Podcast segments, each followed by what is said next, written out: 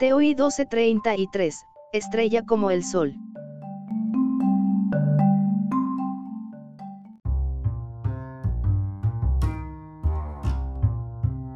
El satélite TESS de la NASA ha realizado observaciones que han permitido descubrir varios planetas en órbita a la estrella TOI 1233, también conocida como HD 108236, situada a unos 210 años luz de la Tierra.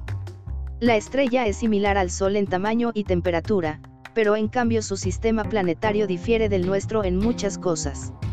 Utilizando datos del TESS y de telescopios terrestres, el equipo internacional de Tansud Island, del Instituto Kavli para la Astrofísica y la Investigación Espacial, dependiente del Instituto Tecnológico de Massachusetts, MIT, en Cambridge, Estados Unidos, ha determinado que esta estrella alberga en su entorno a un gran planeta rocoso, o supertierra, y a tres planetas gaseosos solo un poco más pequeños que Neptuno.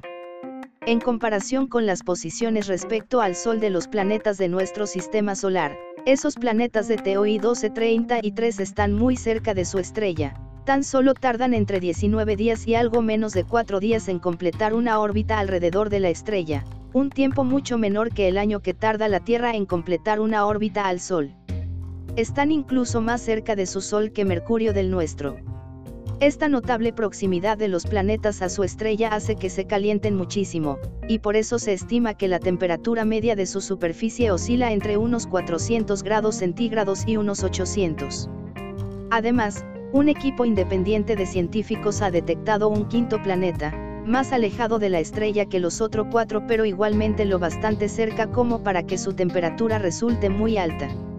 A este quinto planeta se le ha calculado una masa de 4,72 veces la de la Tierra, se estima que tiene un diámetro de un poco más que el doble del de la Tierra, dista unos 26 millones de kilómetros de su estrella y tarda 29,5 días en completar una órbita alrededor de ella.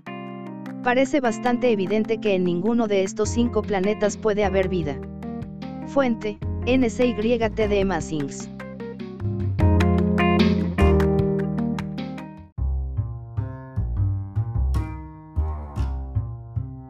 Gracias por visitar Distopía, no te olvides de leer o escuchar nuestras otras publicaciones recientes.